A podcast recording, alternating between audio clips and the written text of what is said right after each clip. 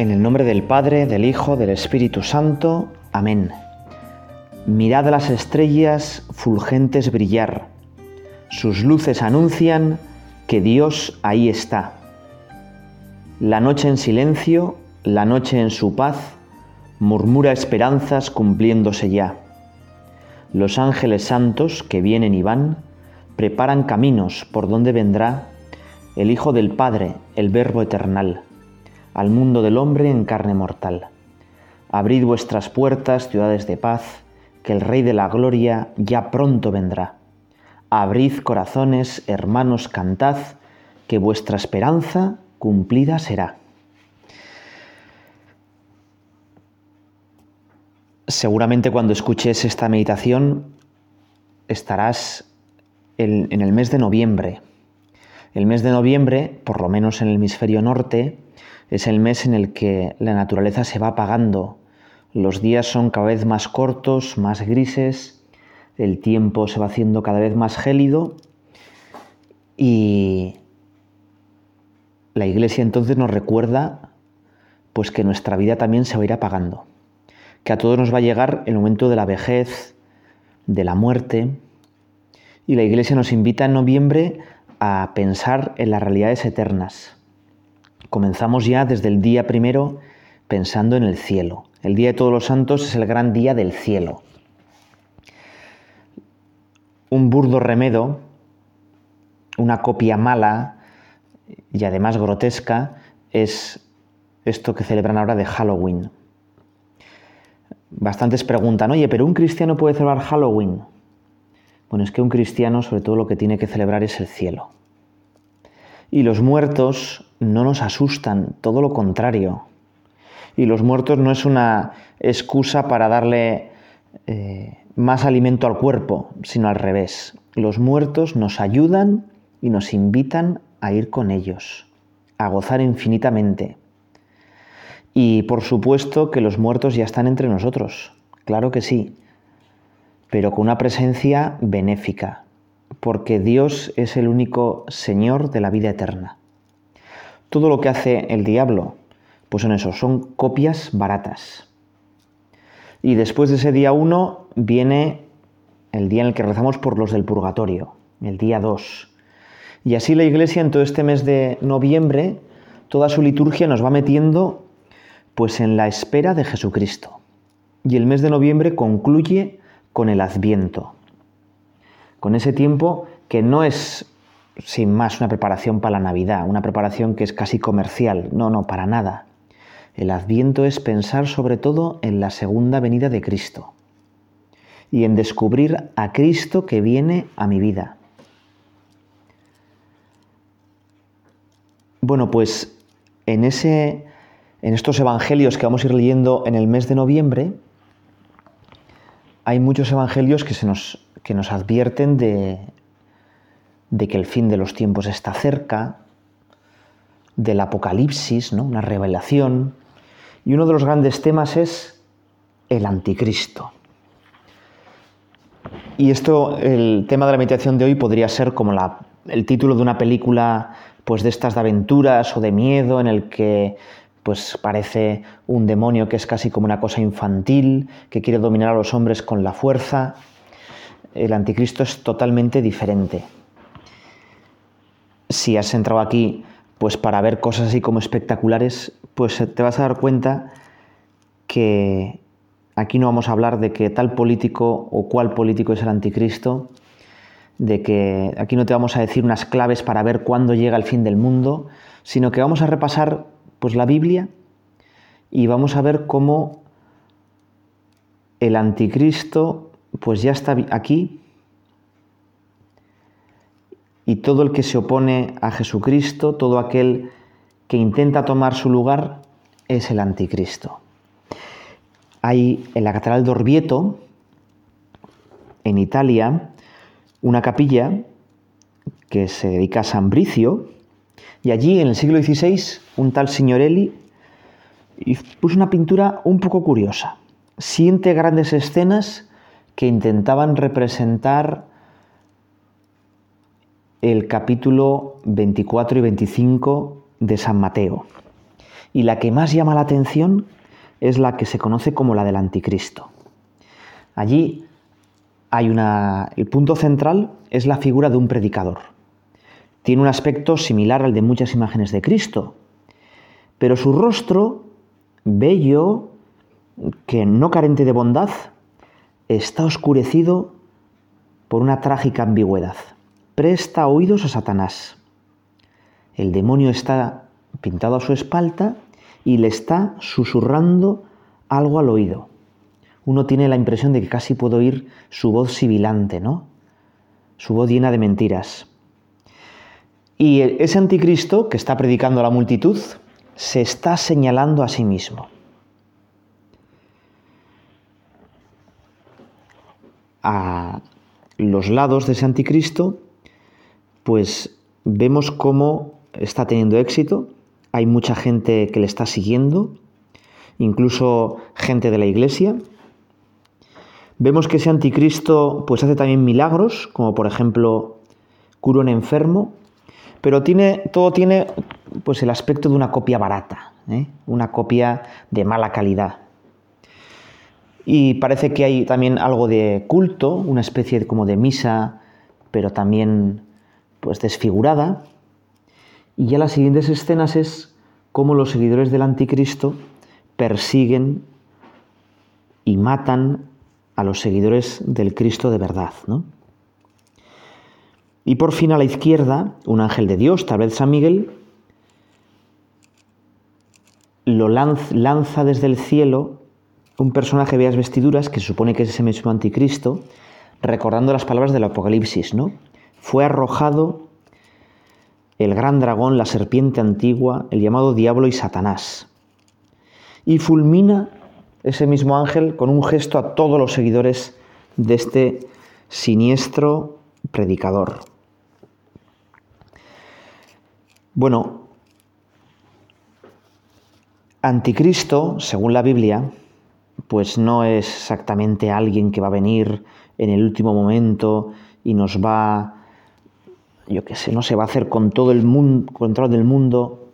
Si escuchamos a San Juan, que sabía mucho de esto, dice en su primera carta, capítulo 2, Hijitos, ya es el último tiempo. Según vosotros oísteis que el anticristo viene. Pues mirad, han surgido muchos anticristos. Y estamos en el último tiempo, y está en el siglo I. Ya se ve que siempre son los últimos tiempos. Salieron de nosotros, sigue San Juan, pero no eran de nosotros, porque si hubieran sido nuestros, habrían permanecido con nosotros. ¿Quién es el mentiroso? Sino el que niegue que Jesús es el Cristo. Este es el anticristo, el que niega al Padre y al Hijo. El que niega al Padre y al Hijo. Cada uno de nosotros somos como unos pequeños anticristos cuando pecamos. Cuando un cristiano peca, con la carta a los hebreos podemos decir, volvemos a crucificar a Cristo. Nos hacemos enemigos y perseguidores de Cristo. Estropeamos, fastidiamos a todo el resto de la iglesia. Cada uno de nosotros trae en el corazón a ese enemigo vil que en nombre del amor propio se levanta contra Dios arranca al Espíritu Santo del santuario secreto de su alma y en lugar del Espíritu Santo en el corazón, entroniza al propio yo. Cuando uno de nosotros peca, es como Jonás. Jonás iba en el barco, pero era la perdición del barco. Hace que todo el barco pues zozobre, ¿verdad? Cuando pensamos en el anticristo, muchas veces nos queremos imaginar unas cosas como de Hollywood, el anticristo, que es un personaje siniestro, que quizá también. Y ha habido muchos personajes en la historia que pueden ser llamados como anticristo. Pero cada uno de nosotros es como un poco anticristo. En su corazón vuelve a repetir ese pecado original. Vamos tú y yo a pensar, venga Señor, yo no quiero negarte. Yo quiero vencer toda esa tentación demoníaca que es al final amarga y resentida del yo, del querer yo ser feliz, de desconfiar de tu amor.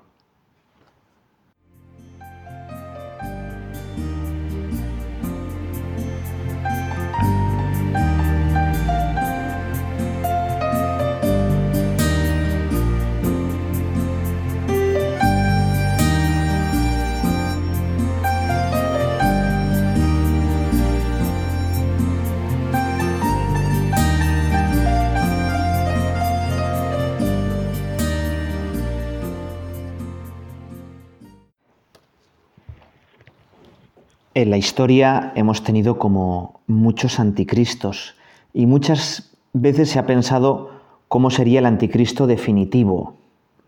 Quizá pensando en el que habrá un momento justo antes del fin del mundo en el que el anticristo parezca que va a vencer para siempre.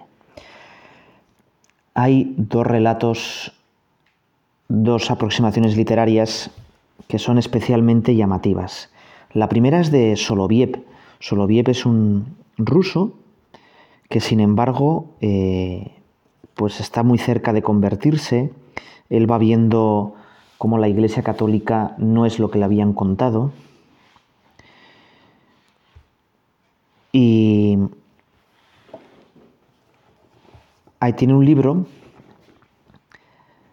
que habla de, precisamente se llama así, Breve Relato sobre el Anticristo. Es del año 1900. Y sin embargo, nos cuenta cosas que nos parecen como muy cercanas.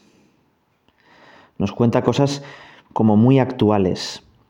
Él dice que en el siglo XXI, él se imagina que en este siglo la paz universal será una realidad, pero que habrá un difuso materialismo que se habrá apoderado de todas las conciencias. Y los que acepten las realidades espirituales, los que acepten que hay algo más que la materia, serán una minoría y los cristianos todavía menos. Y surgirá entre esos cristianos un hombre dotado con unas cualidades excepcionales. Pero tiene un problema, solo se ama a sí mismo. Este hombre publicará un libro que se llamará Una vía abierta para la paz y la prosperidad universal y pues su gran personalidad, su carácter, sus ideas lo coronarán como emperador del mundo. Encarnará al hombre del futuro emancipado y en el fondo apóstata. Porque no necesita a Dios, porque no necesita a Dios. Y Soloviev imagina que el demonio, el diablo, le dice a este hombre del futuro, Tú eres mi hijo predilecto. ¿Por qué no me reconoces? Deja de adorar ya al otro, al malo. Al malo sería Dios, ¿no? Yo soy tu Dios y tu Padre. El otro, el mendigo, el crucificado, es un extraño para mí, para ti. Tú eres el único, el unigénito, mi igual, Aquel que tú considerabas Dios demandaba a su Hijo obediencia sin límites, y absoluta obediencia incluso hasta la muerte de cruz. Aún ahí no vino en su ayuda. Yo no pido nada de ti, al contrario, te ayudaré. Te ayudaré a hundirte más en tu yo, porque el problema es que el demonio, el anticristo, solo entiende la persona como yo y yo cerrada a los demás. Y por tanto esa ayuda siempre es interesada. Esa ayuda es siempre interesada. Algo parecido nos cuenta Benson. Benson es un autor, es anglicano, que se convierte también de principios del siglo XX y el Papa Francisco, pues, eh, ha recomendado su lectura. El libro, la novela, por si te parece leerla, es muy entretenida, se lee enseguida y se llama Señor del Mundo.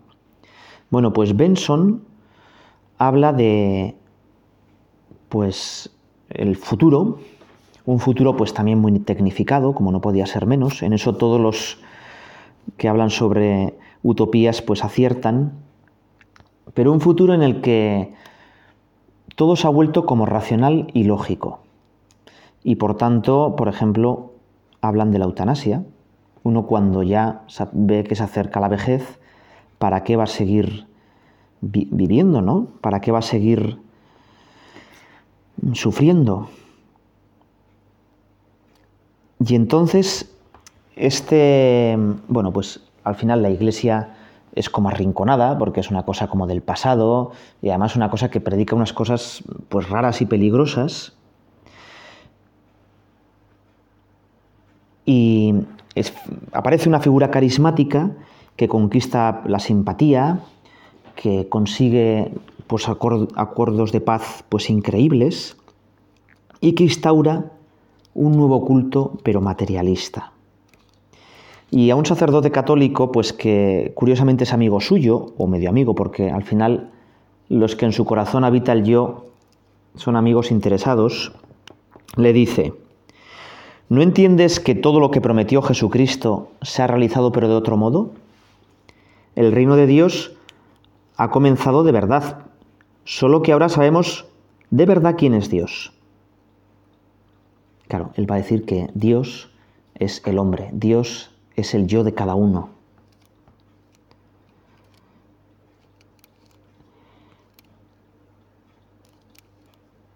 Tú solías creer, sigue diciéndole este personaje al cura, que la comunión te hacía copartícipe de Dios. Pues bien, todos somos copartícipes de Dios por el hecho de que somos humanos. ¿No comprendes que el cristianismo es solo una de las maneras de decir todo esto? Y este personaje le intenta explicar que en el fondo las religiones son intentos de expresar la gran verdad y que todas las religiones en el fondo vienen a decir lo mismo, que es pues que tenemos que llevarnos bien, la concordia, ¿eh?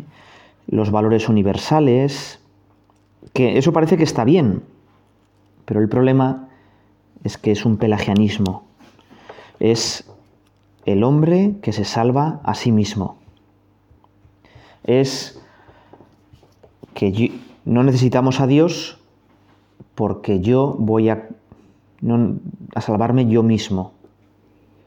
No quiero una salvación que está después de la muerte, sino que quiero salvarme aquí, abajo.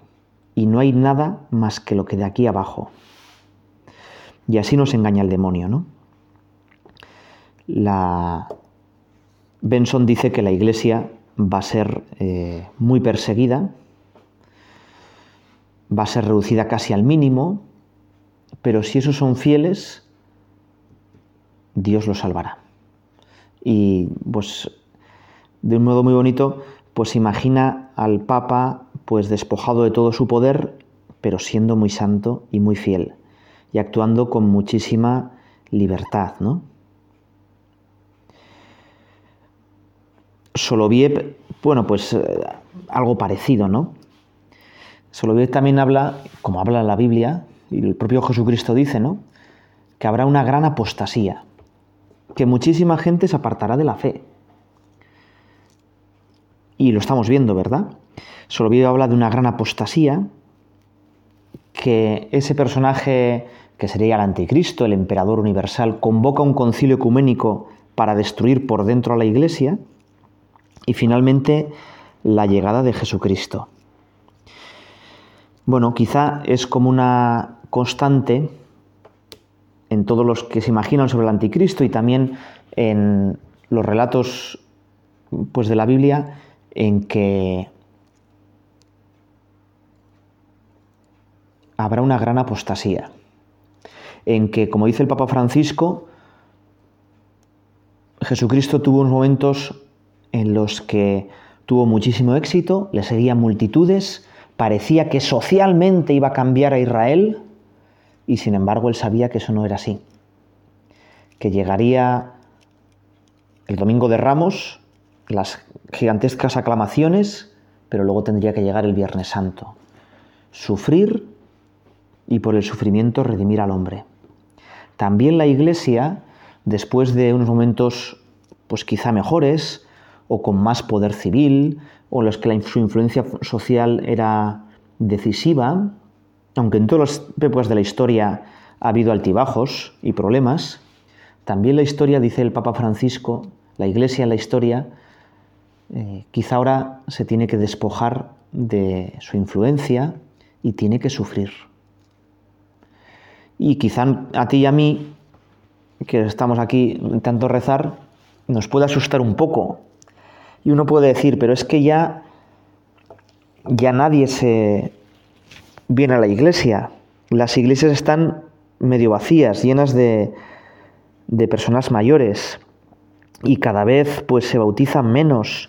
Y las catequesis pues es, ya lo vemos, no están quebrando. Y cómo vamos a educar a los niños porque quieren quitar la religión de la escuela. Y pues tanta gente que solo hace los sacramentos y ya nunca más se les ve en la iglesia y tantos que solo acuden a los funerales, incluso empieza a haber funerales ya laicos, ¿no?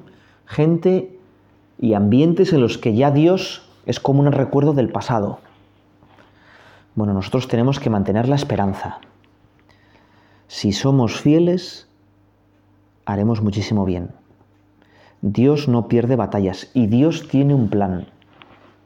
Y quizá el plan de Dios es pues que la iglesia tiene que sufrir el descrédito, ser perseguida y por la cruz llegar a la resurrección. A veces se nos ha olvidado que la iglesia no nos va a salvar como Pelagio, no va a ser una gigantesca institución, quizá lo pensábamos antes, ¿no? Teníamos el control de la cultura, de los colegios, eh, la opinión social estaba dominada por pensadores cristianos y pensábamos que quizá con eso ya valía.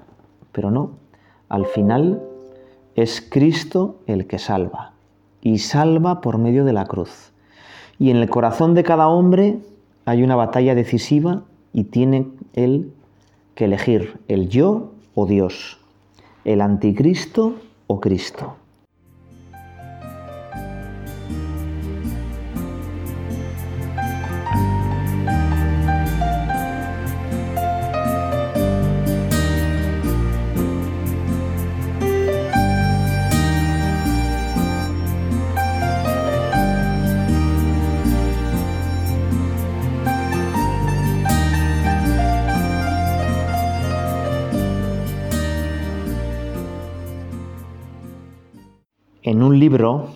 Que también te recomiendo aquí, hoy esta meditación es bastante literaria.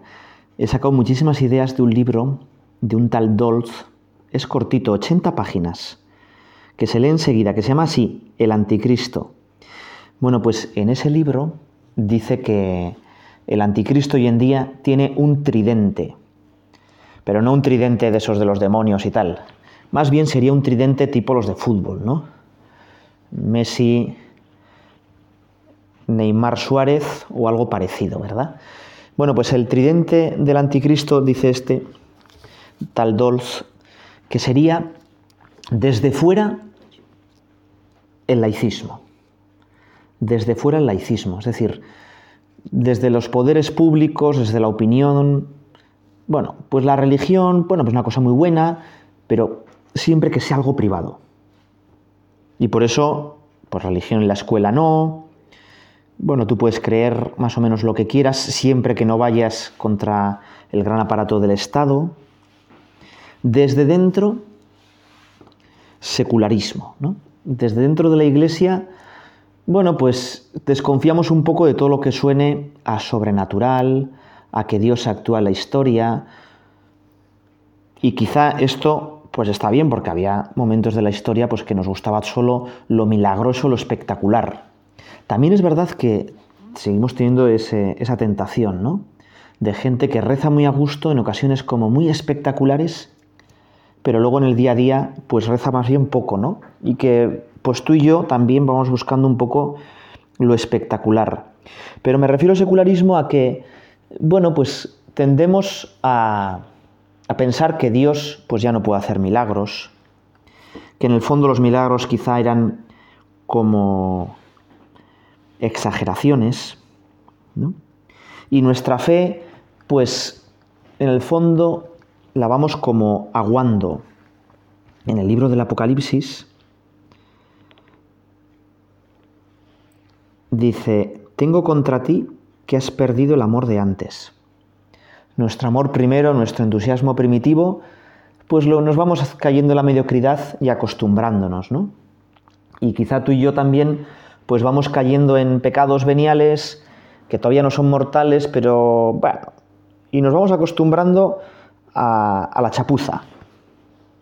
Uno cuando tiene un coche, pues con bastantes rayajos, un rayajo más, un rayajo menos, no le importa nada. En cambio, cuando está nuevecito, hasta la más mínima mota de polvo o el mínimo pequeño roce y es perfecto en la carrocería le duele. Bueno, pues tú y yo, quizá en la carrocería espiritual de nuestra vida, ya tenemos muchísimos rayajos y uno más, uno menos, y vamos cayendo en la tibieza. El Apocalipsis precisamente nos advierte contra la tibieza. Porque eres tibio, te vomitaré de tu boca. Y tú y yo tenemos que... El peligro es acostumbrarnos. Hemos ido a tantas misas, hemos escuchado tantas meditaciones, eh, somos de los poquitos que sigue creyendo en Dios, sigue siendo fiel al Papa, que bueno, pues ya está, chico. ¿Para qué te vas a contentar con más?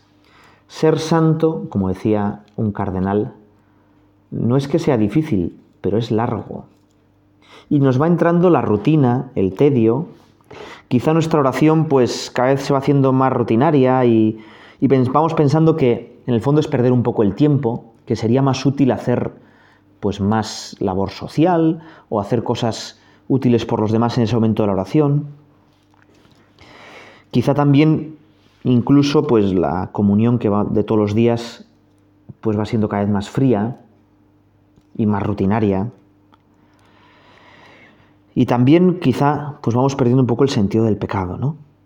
No nos duele tanto ofender a Dios. Nuestros primeros pecados, todos tenemos experiencia, por un lado nos daban como mucha vergüenza porque ofendían a mi yo, que cómo es que yo podía haber hecho esos pecados, pero también teníamos como un sentimiento vivo de ofender a Dios, de hacerle daño a Dios. Y quizá pues nuestro sentimiento de culpa pues se va desvaneciendo y lo vamos como psicologizando, ¿verdad? Y es el momento de reaccionar. Es el momento de reaccionar. También dentro de la iglesia podemos pensar que lo importante es pues todo desde el punto de vista social. Y así, en vez de los sacramentos, habría que hacer más acción social. Tendemos a afrontar los problemas pues igual que lo haría un gran grupo empresarial y nos dejamos llevar quizá por los enfoques sociológicos, que no digo que está mal y que haya que, que pensarlos, ¿no?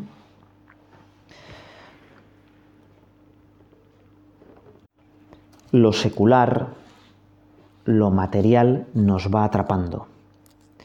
Y a ese laicismo, desde fuera, al secularismo desde dentro, como un barniz, como un frío que se nos va metiendo. No sé si tiene experiencia de vivir en un sitio realmente frío y en una casa con pobre calefacción, no solo con una chimenea. Y entonces el problema es que el frío se mete por todas las esquinas pues algo así es en esta época el relativismo. Quizá en las épocas anteriores, en el siglo XX, la iglesia estaba como perseguida y había una persecución violenta y había muchos mártires. En el siglo XX ha, sido el gran siglo de los mártires, más mártires que en ninguna otra época. Pero quizá ahora el problema es el relativismo. Ya no nos persiguen, nos dejan creer, pero no nos tienen en cuenta. ¿Dios existe? Bueno, vete a saber sí o no o me da igual. Y yo también puedo caer un poco en ese relativismo. Bueno, aquí lo importante es vivir más o menos bien, quizá Dios me ayuda un poquito a vivir más o menos bien, pero no te compliques la vida. Es el pensamiento débil posmoderno. No hay verdades absolutas. Y por tanto, si no hay verdades absolutas, todo en tu vida tampoco tiene que ser muy absoluto, ¿no? ¿Me tengo que levantar a la hora? Bueno, pues no es una verdad absoluta. ¿Tengo que esforzarme y ser totalmente honrado en el trabajo? Pues tampoco es una verdad absoluta. Y vamos cayendo en un gran declive moral. Con los pensamientos hoy en día, las teorías modernas, pues obviamente no, nunca va a haber mártires. Es como una religión falsificada. Vamos a acabar con una cita de Dostoyevsky. Otro libro que precisamente no es relativista, todo lo contrario, es bastante sólido y para leerlo hay que hacer un gran esfuerzo, es Los Hermanos Karamazov, pero es interesantísimo. Eh, un hermano Karamazov, Iván, es ateo. Y su hermano, otro hermano suyo, Aliosa, intenta convencerle y darle razones de que Dios existe. Y el ateo le dice que va a escribir un drama teatral en el que Cristo vuelve al mundo. Cristo vuelve al mundo y se presenta en la Sevilla de la época de la Inquisición. Y entonces el gran Cristo es apresado, acusado de perturbar el orden establecido, y el propio gran inquisidor le interroga. Y mientras le interroga, Cristo está callado. Y bueno, podíamos pensar que en el fondo es una burla a la España católica y tal, pero quizá el gran inquisidor está hablando como un hombre moderno de verdad, como un hombre cegado por el anticristo. Fíjate, le dice, ¿eres tú? ¿Eres tú? No respondes, callas. ¿Qué podrías decir? No tienes derecho a añadir ninguna cosa a lo que viniste dijiste una vez, ¿por qué viniste a incomodarnos? Vienes a perturbarnos y sobre todo vienes fuera de hora. Fíjate que lo que más molesta a nuestra sociedad, pero a todas las sociedades del mundo, es la cruz de Cristo. Cristo ha hablado desde la cruz. Y como conclusión de, esta meditación, ese Cristo que viene a perturbar a la modernidad nos ofrece la cruz como salvadora. Frente al tridente que hablábamos, laicismo, secularismo, relativismo, nosotros tenemos que abrazar la cruz de Cristo. Solo Cristo me salva, yo no me salvo a mí mismo. Y la, la cruz de Cristo es pues reconocer que yo no hago todo bien, pero con Cristo puedo ser santo. Vamos a pedírselo de verdad, ¿no? Ante los graves problemas de nuestro tiempo, ante este momento de la historia tan crítico como dice el Papa, nosotros tenemos que llevar la cruz de Cristo. Y no avergonzarnos de un Cristo que calla, que es humilde, que se deja matar. Y como Él, copiar toda su vida. La mejor que nos puede enseñar la Virgen María. Dios te salve María, llena eres de gracia, el Señor es contigo. Bendita tú eres entre todas las mujeres y bendito es el fruto de tu vientre Jesús. Santa María, Madre de Dios, ruega por nosotros pecadores, ahora y en la hora de nuestra muerte. Amén.